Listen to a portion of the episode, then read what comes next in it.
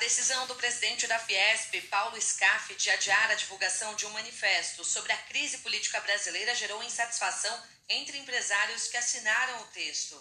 Alguns deles relacionaram reservadamente a postura com uma tentativa de Scaff de afastar-se do presidente Jair Bolsonaro de maneira honrosa. Os dois sempre foram aliados, mas o presidente da Fiesp procura agora se desvencilhar da relação. O recuo ocorreu depois de uma conversa com o presidente da Câmara, Arthur Lira. Na avaliação dos empresários, o adiamento da divulgação do manifesto não foi conduzido da forma adequada.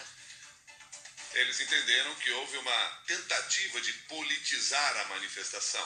Parte dos signatários disse que não foi consultada que soube da informação pela imprensa.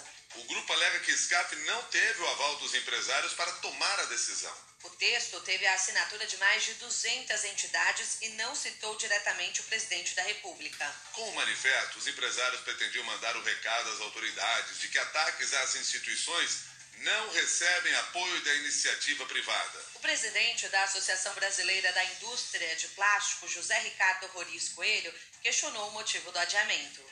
Foi por pressão do governo que houve recuo, né? então não deveria nem ter saído, né? Que qualquer pressão você faz voltar atrás, você tem uma insatisfação, porque isso não está bem explicado, né?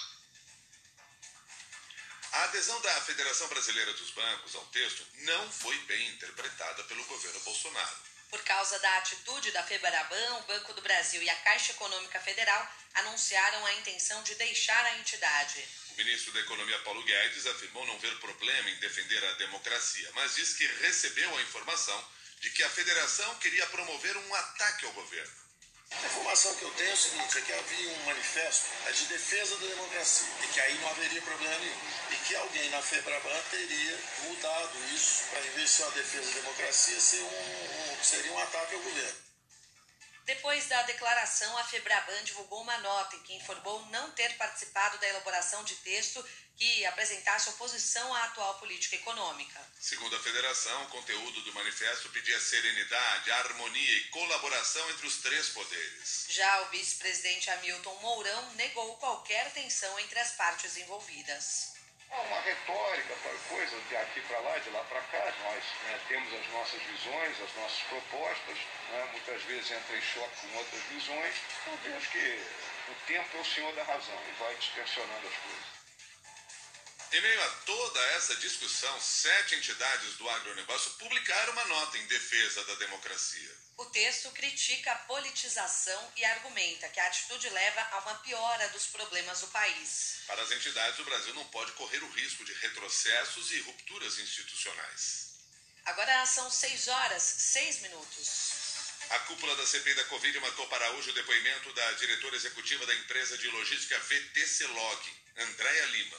A decisão foi tomada na noite de ontem, durante reunião na casa do presidente da comissão, Omar Aziz. Participaram do encontro o vice-presidente do colegiado, Randolfo Rodrigues, e o relator da CPI, Renan Calheiros. Eles mudaram os planos após o ministro do Supremo Tribunal Federal, Cássio Nunes Marques, conceder uma liminar que permite ao motoboy Ivanildo Gonçalves faltar ou permanecer em silêncio diante das perguntas. Ele deveria ser ouvido nesta terça-feira. Segundo os senadores, o motoboy fez saques que somam mais de 4 milhões e 700 mil reais a serviço da VTC Log. A companhia foi selecionada pelo Ministério da Saúde para cuidar da armazenagem e da distribuição de uma série de produtos, como vacinas. O vice-presidente da CPI, Randolfo Rodrigues, disse que Ivanildo Gonçalves passou a sofrer pressão após o surgimento dos indícios de movimentações suspeitas da empresa. O Tribunal de Contas da União e a comissão analisam o contrato firmado entre a VTC Log e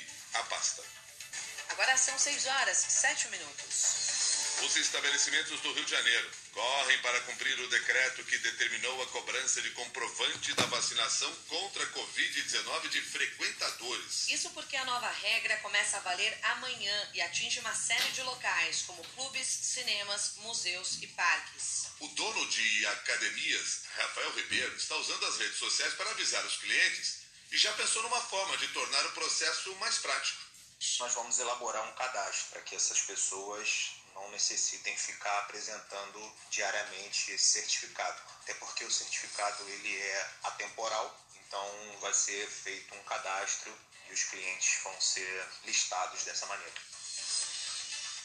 Nos teatros, a exigência deve ser feita apenas na entrada. De acordo com a Associação dos Produtores de Teatro, será semelhante à cobrança do comprovante de meia entrada. Também deve ser assim nos cinemas. O presidente do Sindicato dos Exibidores do Estado do Rio de Janeiro, Gilberto Leal, afirmou que os trabalhadores do setor já foram instruídos.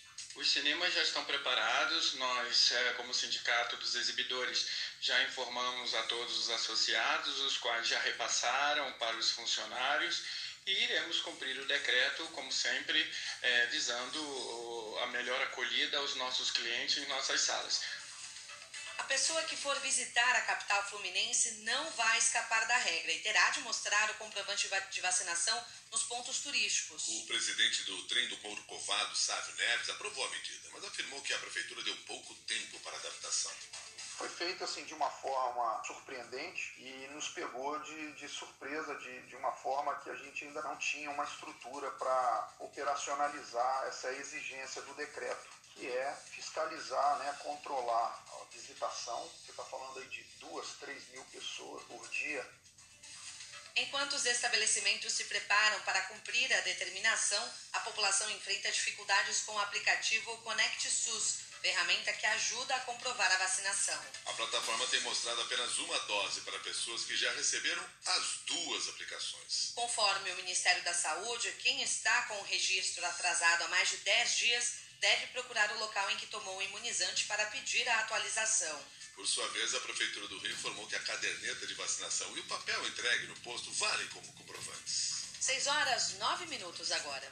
Representantes do governo federal sinalizaram que a Sociedade Amigos da Cinemateca poderá assumir já em setembro a preservação do acervo da entidade. A informação é do cineasta Roberto Gervitz, que participou da terceira audiência de conciliação da União com o Ministério. Parte do acordo firmado em maio para que o processo contra o governo Bolsonaro por abandono da Cinemateca Brasileira fosse suspenso. De acordo com o cineasta, a Sociedade Amigos da Cinemateca levantou recursos por meio de doações para contratar 40 funcionários. A Sociedade Amigos da Cinemateca não vai receber nada por esse trabalho, mas ela obviamente tem é, patrocínio para esse trabalho, ela levantou recursos. Esses funcionários vão se dedicar a monitorar o estado em que as matrizes e os após um, mais de um ano de fechamento da Cinemateca, né?